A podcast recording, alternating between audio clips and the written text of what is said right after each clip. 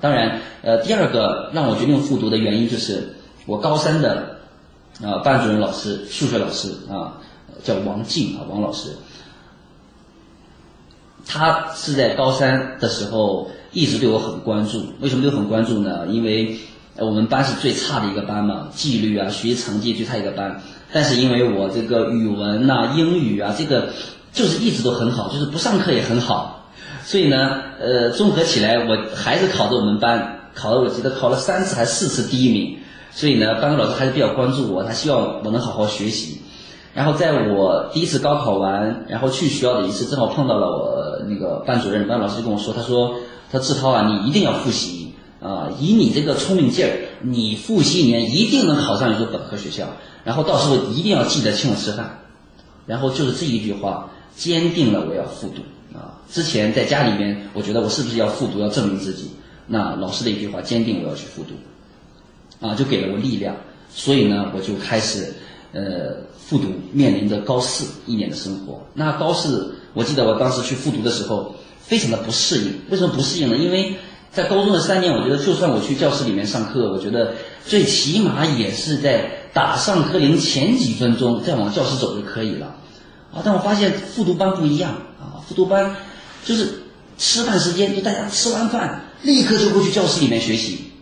啊，因为我们的复读班应该都是高分复读的学生，只有我一个是低分复读的，呃，也是交了最多复读费的，啊，所以呃很不适应。第二个，老师讲课节奏很快，我本身高中三年基础就约等于零了，但老师老师都一轮一轮复习，所以我跟不上，啊，就就就很受打击，就非常的失望，啊，甚至。这个一年考试考了一年考试，在测试当中，每个月都有测试，但是测试当中我都没有上过四百分，因为我们当时要想考上本科学校，至少得五百二十分以上，最高分三百九十六分，我记得很清楚，就每次需要测试都都一直三百多分啊，真的失望到了这个绝望。每次调座位按成绩分啊，我都全班。最后一排那，那个那个单座啊，小包小包桌，那一定是我的。就连我们班的美术生文化课都比我考得高，在很多次的情况下。啊，所以呃，这一年真的经历了不适应啊，到失望啊，到迷茫绝望啊，但最后在高考第二次高考的时候啊，突然一下子啊，就就一下子跑到了我们这个。复读班的中上游，就一下子比平常测试就多了一百五十分，啊，所以我觉得，呃，第一次体会到什么叫厚积薄发啊，就是因为在这个环境里面，复读班的环境里面，你就没有人跟你玩，也没有人跟你嬉笑打闹啊，也没有人陪你在宿舍里面吃完饭躺在那里唠唠嗑，也没有人叫你出去玩啊，你身边玩的同学都已经辍学工作的工作，上大学的上大学。啊，所以在那环境下，我就一直还是被感染着去学习啊，努力，希望明年高考能考好。啊，当然，尽管我这个呃成绩进步了这么多，但依然呃没有考上好的大学啊，因为成绩真的很差啊。尽尽管进步了这么多分啊，依然还是不行。呃，所以没有考上好的这个本科院校，那这个三本又读不起啊，三本当三本很贵。所以，在我第二年，呃，复读完高考完之后，然后呢，我跟我家人说，我我说我还想复读啊，真的有点想复读啊。但最后呢，复没有复读是两个原因啊。第一个是，我去学校找到班主任，班主任老师说，你今年复读还要交一千七百块钱。我第一年交了三千二百块钱，第二年还要交一千七百块钱，我觉得哇，好丢人呐！本身家里面就穷，复读第二年还要交一千七啊，所以我都没有敢跟家人啊说。那回到家里面。回到家里面，我跟家里人说的时候，我说：“哎，我我有想考虑复读的时候，啊，我的母亲和奶奶是不同意的，呃，他们甚至把我家的亲戚，然后包括我们家这个山西运城的亲戚，离得很远的啊，我们的长治市运城市的亲戚都叫过来，然后给我开了一个会议，开了个什么会议？就是因为我没有考上好的本科院校嘛，然后呢。”就让我辍学，说这个这个跟着不行，就跟着跟着我爸。我爸是聋哑人，然后就是给别人当那个小工啊，盖房子那些。说就就这样吧，然后就不让我上学。然后呢，开完这个大会，然后我的两个哥哥还跟我开小会啊，说啊，这个你看你也没有考上好的学校，很好的学校。第二呢，就是家里没有穷啊，就不要上学了啊。你看我们我们这个这个也没有上学，现在不是也也也挺好嘛啊，只要你肯吃苦肯干就好了。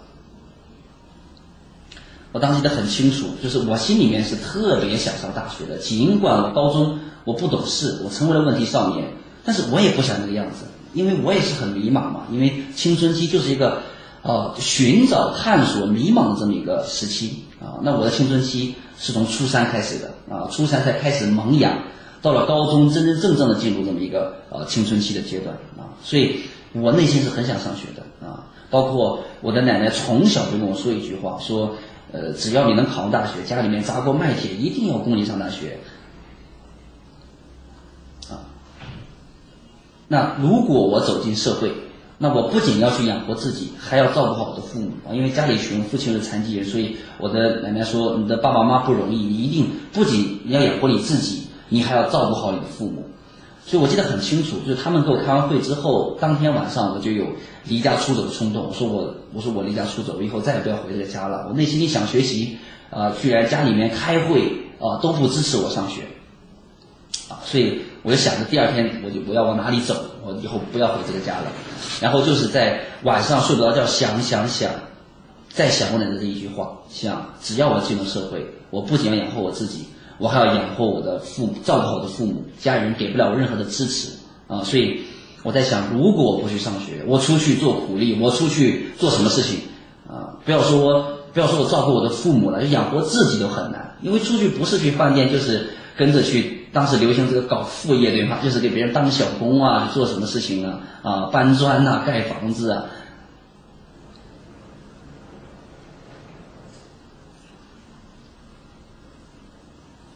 所以后来是我在跟家里不断不断的沟通啊，甚至是争吵的情况下，我说我一定要上大学啊，一定要上大学。然后呢，当时就根据我当时的分数啊，选择了一所。啊，普通大学。那我的当时记得我的奶奶就跟我说一句话，说，呃，大学你可以上，但是你毕业之后一定要有工作，一定要找到工作啊。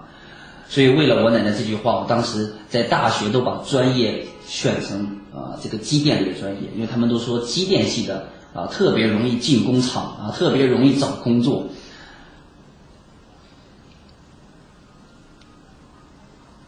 所以，那这个上了大学之后呢，啊，那我从大一刚从大一刚呃入学上课两个多月，我就彻底放弃了自己的学业啊。为什么？因为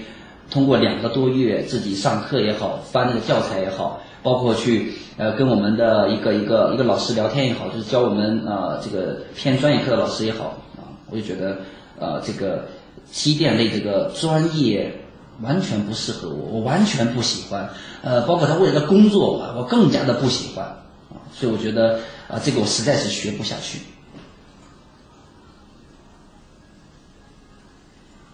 所以我从大一的三四个月入学，我就开始放弃我的学业，但是我没有去放弃自己，因为我心里面知道，我大学一定是要证明自己，重新证明自己，然后我要找到好的工作。所以当时是呃跟我的辅导员聊天啊，然后呢，他告诉我。说大学毕业一个非常好的工作就是可以留校啊，留校，你毕毕业能留在大学里面任教，那是一个毕业时候应该说是最好的工作了啊，所以那个时候我就开始立的那个目标，说那我就要留校。那留校重要的是，就是你在啊学校里面的呃这个表现啊，对学校的贡献啊，社会实践啊，学生干部，当然学习你最起码考及格。所以我整个大学就是。把学业放在最后一位，我知道我只要考及格拿到这个毕业证就好了。啊，所以呢就开始的努力去去留校，那最后也是啊留了校。那在这几年过程当中，那基本上都是在锻炼自己的能力。啊，在学业上，在读书上几乎是没有。啊啊，因为留校他不需要说这个考试要考必须要考到一百分，也不是说你要你要读多少书啊，也不知道怎么怎么样啊。到我从呃留校成为大学老师，呃做了一年，然后就辞职。为什么辞职呢？因为当时也是看到俞敏洪老师的演讲，说，哎，我要像俞敏洪老师一样，我要办第二个新东方，我也要像他一样全国到处演讲。所以因为他，然后我就，呃，毅然决然决定辞职。我当时记得辞职的时候，我们呃学院的领导跟我谈了四个小时，说只要我不辞职，保送我山东大学的在职研究生，然后可以可以去代课啊，可以就像李明勇老师一样，他刚开始去学校也是当一个辅导员，呃，考硕士考博士也是为了能去代课啊。但当时我毅然决然的决定要辞职，就是因为想成为俞敏洪老师一样的人。然后俞敏洪老师演讲里面不断的告诉讲他的故事啊，在北大他休学那一年看了多少本书，告诉我们读书有多重要。所以我从创业第一年啊开始读书，就开始读书，读什么书呢？读。呃，名人传记呀，包括创业有关的呀，企业管理的呀，市场营销的呀，包括这个这个呃跟我相关的呀，这个我办培训学校啊，教育的书啊，就开始那个时候开始看书。然后后来在看书的过程当中啊，然后又激发了，就你你更要去，不仅要从看书去学习，而是一定要出去增加见识。所以我也不断的开始出去学习很多的课程。呃，很多优秀老师，国内国外去清华、北大，这个包括这个华东师范等等很多学校报他们很多的研修的一个班的课程。然后在这个课程当中，在这个过程当中呢，啊，让我第一次体验了什么叫名校，啊，也让我不断的在读书和进步当中，不断的见了那么多的名师榜样当中，让我明白了呃学习。学习的动力，增强了学动力，继续学习的啊重要性，也让我明白了什么是名校，名校到底给你的是什么，不仅仅是一张学历。所以我后来呃又决定进入社会十多年了，就在社会上呃创业十多年了，又决定啊去这个报考硕士啊，报考在职硕士啊，而且要考入名校。所以，那这个我为什么考名校？刚才也讲了，是因为一次一次的榜样，真正的去体验什么是名校，啊，真正的看到榜样之后，做了这么一个决定。